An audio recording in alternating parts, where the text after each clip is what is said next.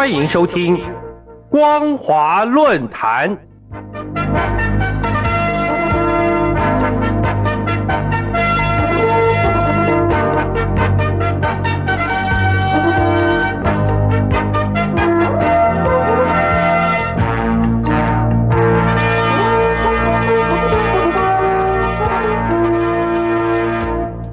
各位听众朋友，大家好，欢迎收听本节的光华论坛，我是苏燕。我们今天要谈论的主题是和平崛起，不需展现武力。各位听众朋友，美国和日本最近在两国高峰会议后发表联合声明，在声明中表达对台海和平稳定的关切。这是从一九六九年以来，间隔五十二年后，美日联合声明首次提到台湾。并且将台海军事对峙的现况列为议题。显然，去年以来，中共军机、军舰不断在台海周边侵扰的举动，升高了两岸军事擦枪走火的危险。比起一九九五年的飞弹危机更为严峻，使台海情势演变成国际瞩目的焦点，让两岸问题终究搬上了国际台面。事实上，中共军机近年来多次经过巴士海峡、宫古海峡，来回穿梭西太平洋和东海上空，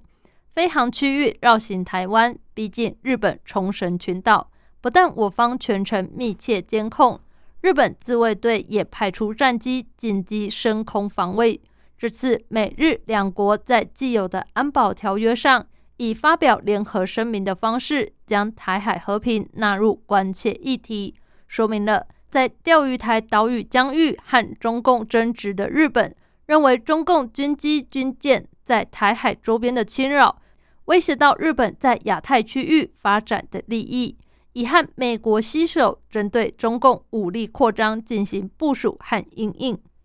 不但这样，中共海军舰艇近年来密集在南海出没，并且举行大规模的军事演习。更在南沙群岛填海造陆，新建各项军事设施，包括雷达站、飞弹阵地，以及可以提供军队居住使用的建筑和道路。似乎有意在南海建立军事基地，也让南海周边国家不断升高警戒，加紧军事武装，对中共军方的武力扩充不敢掉以轻心。此外，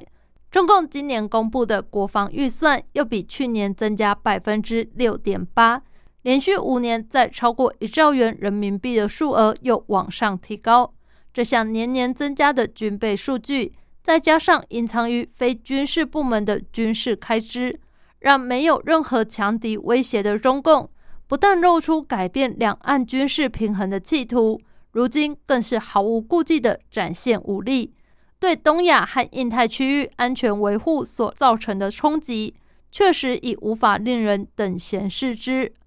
而从过去的历史来看，中共曾经发动韩战，并且和俄罗斯、印度、越南等国都有边界武力冲突。近年来持续增加军费支出，当然更容易引起世界各国的疑虑和不安。事实却是如此。除了美国和日本之外，印度、加拿大、澳洲以及欧洲联盟国家都在最近纷纷表态，对中共在区域稳定投下不可预测的变数感到担忧，并且逐渐形成与中共抗衡的合作态势。也因此，台湾在亚太区域的军事战略地位再度受到世界各国的重视。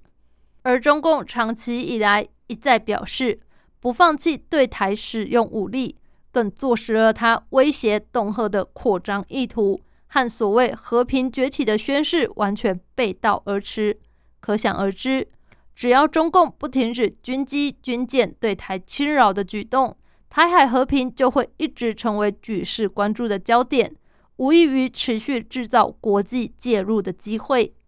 面对以欧美为首的民主国家联合抗衡中共的趋势。中共当局习惯操弄狭隘的民族主义和爱国主义，而把自己间接矮化为受压迫的一方，以为洗刷百年国耻的时刻已经到来，并且有效的蛊惑了一般民众的心智。其实，中共可能轻易启动战争的威胁，才是真正的问题核心。从民主国家的角度观察，一党专政的中共政权以及中国境内民族主义高涨的情绪，都是制造更多冲突对立、点燃区域武力冲突的导火引信。不可否认的，中国大陆历经了脱贫致富的改革开放后，也为中共军备提供了一定的财力支撑，尤其是在民族伟大复兴的号召下。不断激发境内民族主义的情绪，只为跻身二十一世纪强权的中国梦，竟不顾一切在国际场合点燃外交烽火，也在东海、南海以及台海周边展现武力，进行军事威胁的冒进行动。中共当局这一连串行为，让人不禁想起明治维新后志得意满的日本军阀政府。当时日本经济在亚洲名列前茅，总体军事实力也称霸亚洲，而高涨的民族主义却将大日本帝国导向侵略，最终在太平洋战争以战败投降收场。当然，历史不会重演，当今的国际局势也大不相同。但是，中共以一党专政对内操作民族主义，对外不断展现武力。在中国大陆境内所制造的社会氛围，竟然与第二次世界大战前的日本何其相似！中华文化向来标榜王道，和平崛起不需展现武力。伴随着中国经济增长的，最终是日益膨胀的军备扩张呢，还是国家整体建设的永续发展？就看中共当局能否从历史汲取教训。带领中华民族避开万劫不复的深渊，开创中华文化迎合新世纪时代潮流的王道格局。感谢您收听这一节的光华论坛，我是苏燕。我们今天所谈论的主题是和平崛起不需展现武力。如果您对节目的内容有任何的想法或建议，都欢迎来信告诉我们。